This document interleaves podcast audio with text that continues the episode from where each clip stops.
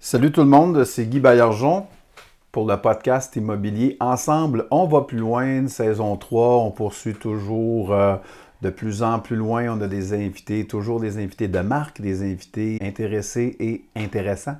Et cette semaine, vous allez comprendre pourquoi ça vous rejoint, euh, vous qui êtes euh, des entrepreneurs, euh, qui êtes des personnes intéressées à l'immobilier, des personnes qui avaient des peurs, on combat tous les jours, on a un combat intérieur, on ne sait pas quoi faire avec ça, on n'ose pas en parler. Mais aujourd'hui, j'ose en parler avec mon invité. Alors, je vous présente sans plus tarder Manon Labrec. Salut Manon. Salut Guy. Ça va bien?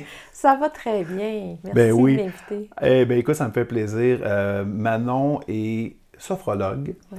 Donc, on va euh, jaser avec elle euh, qu'est-ce que c'est que la sophrologie et aussi un petit peu de ton parcours. Parcours rapide dans le sens où je sais que tu as fait des études euh, à l'Université McGill. Tu es allé chercher un baccalauréat à l'époque. Oui. Et c'était dans quel domaine déjà? En enseignement avec une majeure en nutrition. Et puis j'ai enseigné pendant quand même un bon bout de temps, jusqu'à un moment donné où ma fille a eu un accident de voiture important.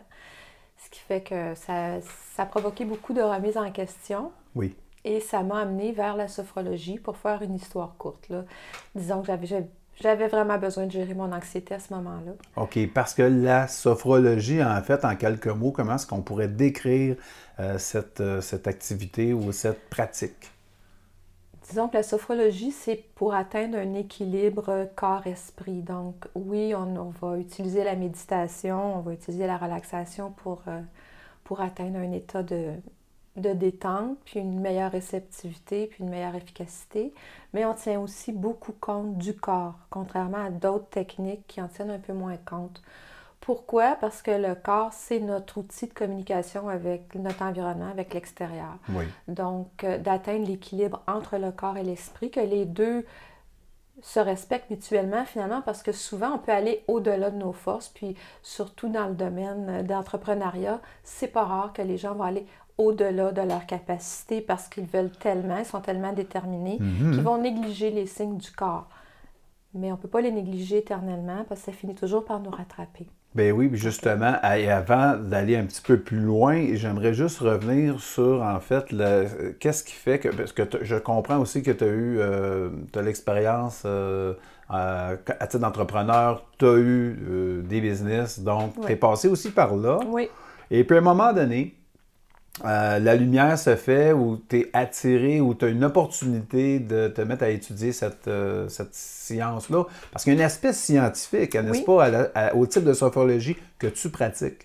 Oui, oui, tout à fait. D'ailleurs, on s'en sert beaucoup, euh, surtout en Europe. Ça commence ici quand même, c'est quand même assez important. C'est un beau débouché, disons. Et puis en Europe, on s'en sert dans les hôpitaux pour gérer justement la douleur ou pour des opérations mineures. Au lieu d'aller vers euh, une anesthésie, on va aller plutôt vers la sophro qui permet de contrôler euh, la douleur, contrôler euh, l'acouphène, par exemple. Moi, je, souffre d'acouphène depuis plusieurs années. Je peux dire qu'avec la sophro, je contrôle à 80-85% du temps mon acouphène. Je ne l'entends plus. Ça ne me dérange plus. Puis quand je l'entends ou quand ça me dérange, je sais c'est parce qu'il y a des choses très importantes qui se passent dans ma vie. Sinon, je suis capable de le contrôler très bien. Euh, la sophrologie, ça a été utilisé pour les casques bleus avant d'aller en mission Oui. pour leur montrer à gérer justement l'anxiété, le stress. euh, en stress post-traumatique aussi, on s'en sert. Pour les athlètes olympiques également, quand ils ont à atteindre certains objectifs, ils vont servir beaucoup de la sophro. Dans le cadre de leur préparation Dans le cadre de leur mentale, préparation. physique et mentale. Oui, mais là, ça va être probablement plus au niveau mental, la visualisation qu'on appelle. Donc, des, des belles techniques de Oui. visualisation pour atteindre les objectifs. Ça, c'est fort intéressant parce que j'ai lu il y a longtemps de ça, puis je suis parfaitement d'accord avec ça, c'est qu'on dit que l'esprit va euh, lâcher bien avant le corps. Et quand on s'entraîne, les athlètes de haut niveau, euh, les athlètes euh, ont un mental fort. Oui. Parce que le body, lui, il va suivre quoi qu'il arrive, à moins d'avoir une blessure, bien entendu, mais Euh, oui, c'est sûr. C'est sûr que quand on parle d'athlètes, c'est important pour eux autres que le corps ne lâche pas. Ouais. Hein? Donc, ils vont entraîner leur mental à à suivre finalement. On est tous des athlètes en puissance, es-tu d'accord avec ça? on est tous des athlètes dans chacun, On est modeste, mais, mais- dans chacun sa spécialité. Et voilà. Attention, attention, parce que moi je peux être une super bonne athlète en, on va dire, mettons, en natation, ce qui est tout, totalement faux, mais je peux être complètement nulle en d'autres choses, OK? Donc, il faut se connaître. Oui. Puis il faut se connaître. euh, si tu es un athlète, il faut que tu te connaisses. Tu te connais bien parce que tu es un athlète. Mais si tu es un entrepreneur ou si tu es euh, un- un plombier ou un Si électricien... tu penses que tu es un entrepreneur, Oui, parce que quand le penser et l'être, ben, il y a souvent une marge.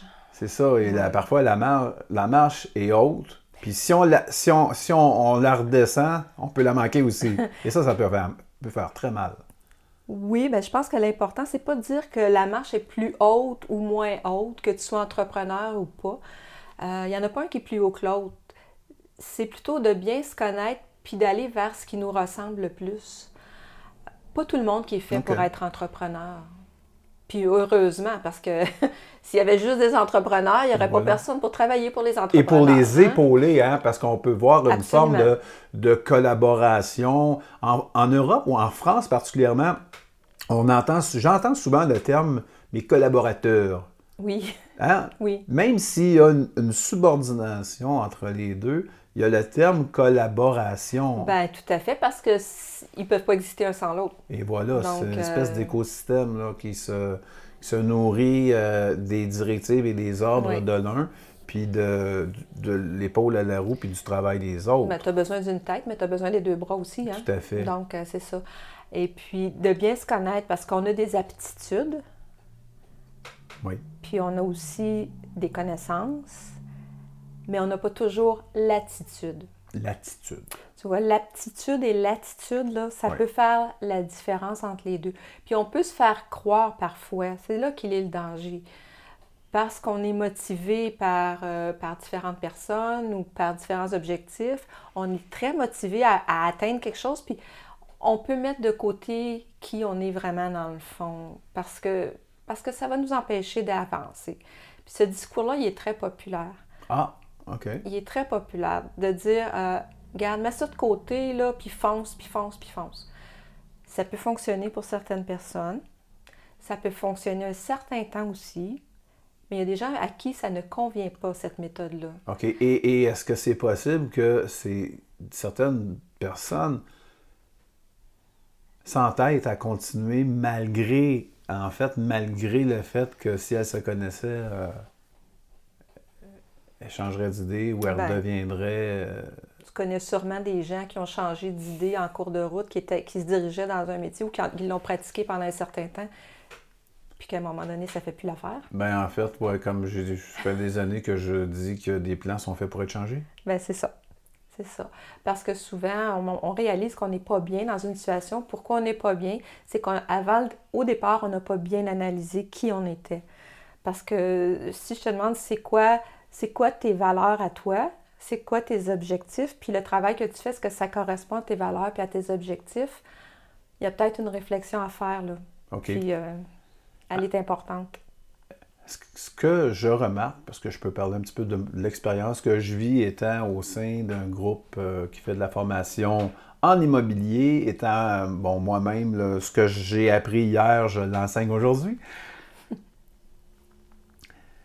Ce qu'on s'aperçoit, c'est que euh, les gens arrivent, ils sont pas, ou effectivement, ils sont très motivés, mais ils sont carrément pas préparés dans la plupart des cas. C'est au point de vue des connaissances, peut-être que, ou des connaissances techniques, oui, mais bien souvent, c'est, ça a l'air un peu, euh, peut-être un petit peu galvaudé, mais le fameux mindset, l'état d'esprit, l'attitude Oui.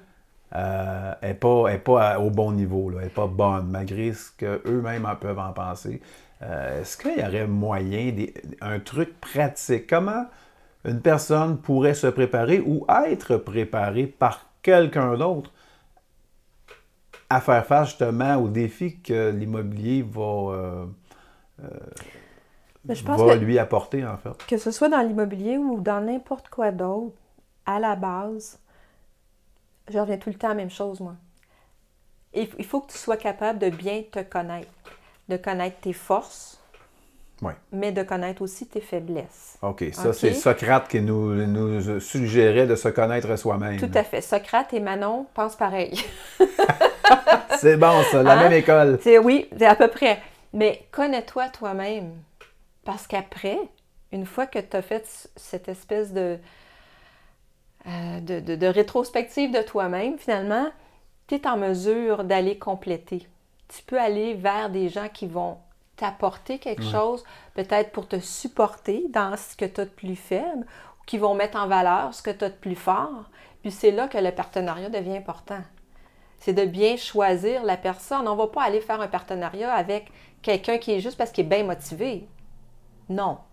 Non, parce que partager de l'enthousiasme, là, ça mène pas vraiment Euh, à rien. là. Oh, ça peut mener à, à avoir beaucoup de plaisir, Oui. puis, mais c'est tout. Parce que, en fin de compte, ce qui va faire que ça va marcher ou pas, ça va être les affinités. Puis pour le connaître, pour avoir des affinités, ben il faut se connaître, il faut connaître l'autre. Il faut que les deux aient fait la même démarche. Puis en toute honnêteté, puis en toute franchise, envers soi-même. Je veux dire, ton premier partenaire, c'est toi. Ah, Ton premier partenaire de vie, c'est toi. Puis on n'en sort pas. Tu auras beau essayer de pousser sous le tapis euh, les choses qui, qui te déplaisent en toi-même, puis de dire, ben c'est pas de ma faute si je suis comme ça, c'est parce qu'un tel ou un tel, ou à cause de ci dans ma vie, ou de mes parents, ou de peu importe Oui, quoi, ou de mon prof de troisième année. L'important, c'est que ça a donné un résultat qui, qui est à l'intérieur de toi. Ça fait partie de toi, là, maintenant. OK, c'est clair, tu sais c'est quoi, balaye les dessous du tapis. Non. Soit tu l'utilises pour grandir, soit tu le guéris, ou soit tu trouves quelqu'un qui va te supporter là-dedans, puis qui va être euh, sur, qui- sur qui tu vas pouvoir t'appuyer quand on arrive dans ce, ce secteur-là pointu de ta personnalité. là, ça se peut qu'on aille gratter des petits bobos à ce moment-là. Ouais, ben disons, moi, je suis pas tellement dans le grattage de bobo. J'aime bien qu'on aille de l'avant. Mais effectivement, des fois, il y a du nettoyage à Qu'est-ce que je veux dire? C'est ça, du nettoyage. Ouais. Ça peut faire remonter certaines émotions. On appelle ça du désencombrement. Moi, j'appelle ça du désencombrement. Désencombrement. Mais on aime mental. notre confort. C'est comme, c'est pas forçant de ne pas avoir à penser à qu'est-ce qui nous bloque ou qu'est-ce qui nous.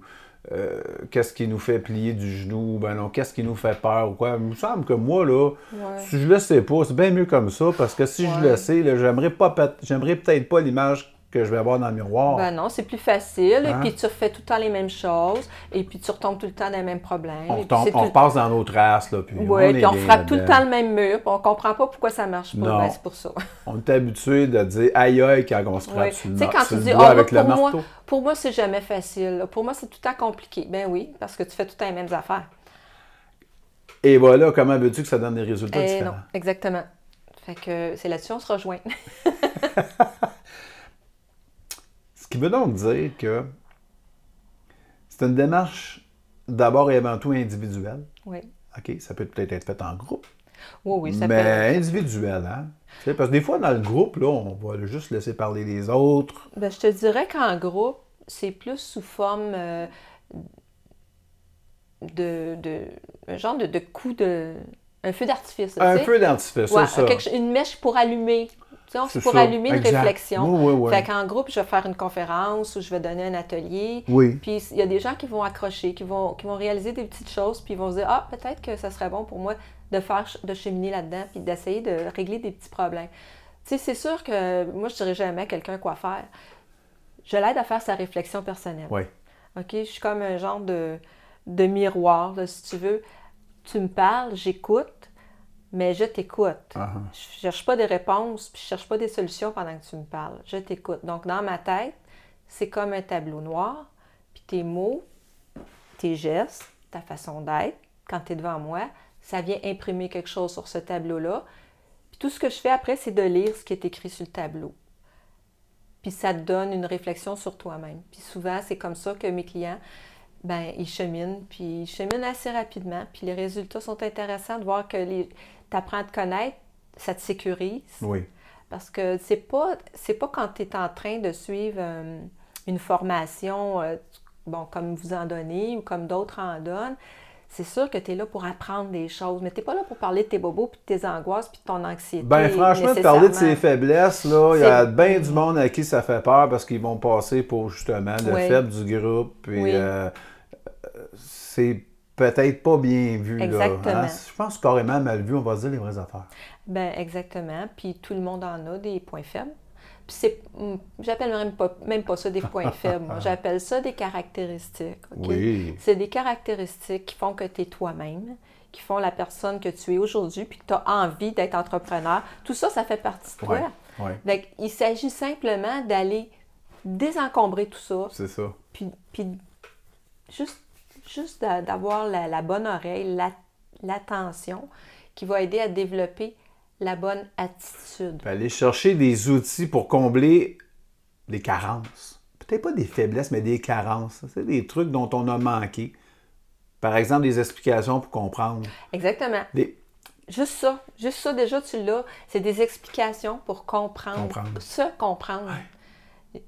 Parce que ça prend pas grand-chose des fois. Juste d'avoir la, la personne en face de- d'être capable de te libérer, premièrement, de, de ta la tension Oui. que tu as à l'intérieur. Parce qu'une angoisse, une anxiété, une incertitude, une inquiétude, une insécurité, ça crée des tensions. On le sait. Mal dans le dos, mal dans les épaules, la misère à dormir, euh, la main qui shake un peu, le souffle court, on respire d'en haut. Oh oui. Euh, on a la mâchoire qui craque, on est serré des dents, etc. Bon, je peux vous on en a donner les épaules euh, en dessous des trop oreilles. hautes, en dessous des oreilles, Oui. effectivement. Est-ce que vous vous reconnaissez, là? Vous êtes à l'écoute, là? J'imagine que ça vous est... Au moins un de ces, caract- un de ces traits-là, ça vous est déjà arrivé. Mais puis des fois, ça crée des tensions dans le couple, ça crée des tensions dans la famille, ça crée des tensions avec les partenaires. C'est sûr. Exactement. Toi, pratico-pratique, euh, quel est le premier petit exercice que tu pourrais recommander de faire là, euh, qui, qui apporterait un apaisement? Ben, Ça serait quoi? je dirais bien simplement, apprenez donc à respirer. À respirer. Le, le souffle, l'air qui rentre dans vos poumons, c'est la vie. Hein? C'est le seul acte, euh, la seule fonction du corps qui est à la fois volontaire et involontaire. C'est le lien entre le conscient et l'inconscient. D'apprendre à contrôler sa respiration, c'est apprendre à cheminer vers son subconscient. OK? Donc, de prendre des respirations profondes, abdominales. OK, Déjà là, je vais le faire, là. oui, fais-le. Faut que tu mettes tes mains sur ton abdomen parce que c'est la meilleure façon. Puis, tu imagines un ballon de plage? Oui. Puis, quand tu respires de façon la plus naturelle possible, quand l'air rentre, tu sens tes mains qui se soulèvent. C'est le ballon de plage qui se gonfle. Puis, quand tu expires, tu sens ton abdomen qui se dégonfle. C'est le ballon de plage qui Et se dégonfle. Est-ce que je respire? Est-ce que j'expire par la bouche ou le nez? De façon naturelle, ça devrait être par le nez.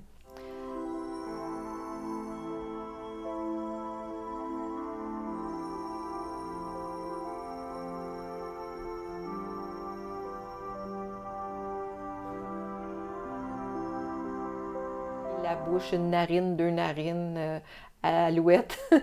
On laisse le corps choisir ce qu'il a le plus besoin. J'ai en, j'ai en tête une image, OK? Oui. J'ai, euh, lorsque le chien est couché sur le côté, là, puis il prend un grand respect, puis Oui. J'ai vu ça des dizaines et des dizaines de fois. Puis un jour, j'ai été mis en contact avec la sophrologie. Oui. Puis là, je fais comme, mais là, c'est exactement ce que le chien vient de faire. Exactement. Les animaux, là, on a l'impression. on est des mammifères aussi. Absolument. Puis on a l'impression qu'ils dorment le jour parce qu'ils n'ont rien à faire. Non, ils relaxent. Le bureau, je vais Si tu là-dedans, veux. là. Si tu veux. Écoute, moi, j'ai pas, j'ai pas de jugement par rapport à ça. Ah, ça, c'est une autre chose aussi en sophrologie. hein. On arrête de juger. C'est ça. On arrête de juger. On arrête de juger. Parce que tout- peu importe la personne, je connais pas une personne dans mon entourage, euh, de près ou de loin, qui va poser un geste dans le but de se sentir mal. Puis est-ce que Jamais. critiquer les autres, ce n'est pas d'abord et avant tout se critiquer soi-même? Il n'y a pas une part de ça là-dedans? Je pense que c'est une activité, euh, une activité qui est pas nécessaire, mais qui apporte beaucoup de plaisir à bien du monde parce que Oui! ça leur évite de penser à leurs propres problèmes puis à leurs propres bébites. Puis pendant ce temps-là, peut-être qu'ils se pensent meilleurs. Ah, ça, ça leur pas, on n'est pas appartient. dans leur tête non plus. Est-ce que je viens de faire un jugement? Exactement. Ça leur appartient. Peut-être qu'ils ont besoin de ça pour justement se sentir mieux. Parce que comme je te Oui. disais tantôt, il n'y a personne qui fait quelque chose dans le but de se sentir mal. Non. Personne. Fait que pense à ça quand il y a quelqu'un qui te fait qui te blesse ou quelque chose. Si cette personne-là t'a blessé, elle l'a fait dans le but de se sentir mieux. Pas dans le but de t'abaisser. Pas dans le but de Tu t'abaisser. Ça, ça nous montre quelque chose sur cette personne-là. Ah, d'accord. Tu vois, c'est, tout est dans la, la façon de voir les choses. Je comprends. Donc, ben, ça nous permet de moins se sentir victime aussi, moins victimisé, si c'est l'autre finalement qui a quelque chose à régler. C'est fort intéressant. Mais on n'a pas cette tendance aussi, une espèce de tendance naturelle à être euh, dur envers soi-même. Les entrepreneurs là, vivent mal l'échec, très mal l'échec. Appelons ça Euh, une expérience au lieu d'un échec. Déjà là, on va avoir fait un pas. OK. Mais lorsque la personne se met all-in à 100% pour faire quelque chose, j'avais quelqu'un récemment, euh, lui, euh, c'était un champion de golf en puissance à l'adolescence. Il a fait les Jeux, les Jeux du Québec. il, s'est- terminé premier dans sa région, tel aux Jeux du Québec, et en même temps, il jouait au hockey, il s'est blessé. Bref, ça a mis fin, ni plus ni moins, à sa carrière de golfeur. Euh, il était des années, il me racontait ça, dit-il, pour la première fois publiquement. Il n'en avait jamais parlé à quelqu'un en public, si tu veux. Et puis il m'a raconté ça euh, récemment. Euh, vous écouterez en passant le podcast que j'ai fait avec Alexandre Doyon. Et euh, c'est comment on vit cet échec. Euh, de la même façon, les joueurs qui ne sont pas repêchés par euh, la Ligue nationale, euh, mais qui sont des espoirs, puis qui vivent d'espoir, vivent un, deuil auquel ils ne sont pas préparés.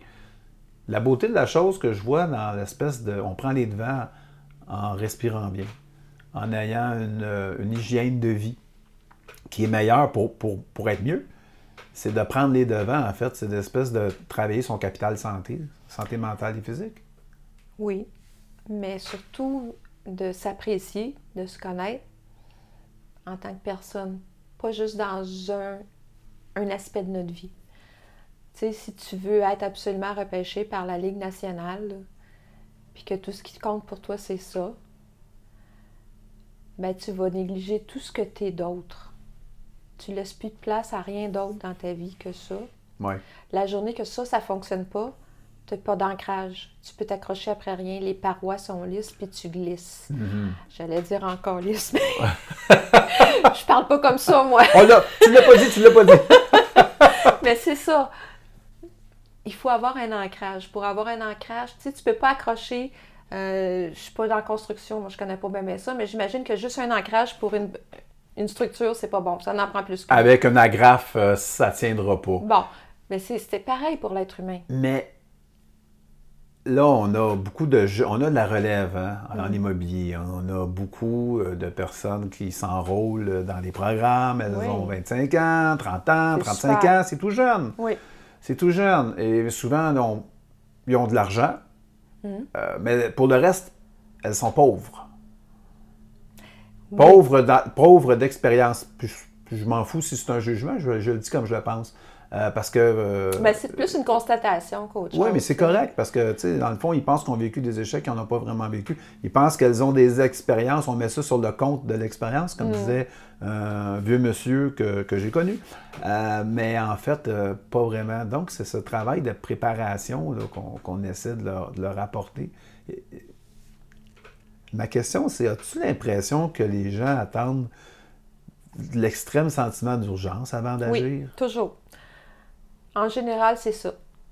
On, on fait quand. On appelle les pompiers quand la maison est en feu, mais euh, on prend pas son extincteur. tu sais. C'est- Non. Je veux dire, c'est. Oui, malheureusement, c'est ça. C'est l'état d'urgence parce que tu n'as plus le choix d'agir. Tant qu'on te donne le choix, on va souvent aller vers la facilité. Oui, puis je parle de l'état d'urgence, là, euh, une espèce de détresse, là. Dans la, oui, oui, dans, dans notre esprit, là, puis dans notre être, euh, dans notre psychologie, Oui. là, tout à fait. Ben oui, c'est sûr. C'est sûr. Les gens, euh, ils changeront pas si on les oblige pas ou si la situation ne les force pas à. Je veux dire, moi, pourquoi j'ai développé la sophro, pourquoi je me allée là-dedans, si je voulais garder mon équilibre mental, j'avais pas le choix. Ma fille était euh, dans le coma pendant un mois avec des tuyaux partout. Hmm. Euh, on ne savait pas si on allait la réchapper. Je passais mes journées à côté. Euh, c'est...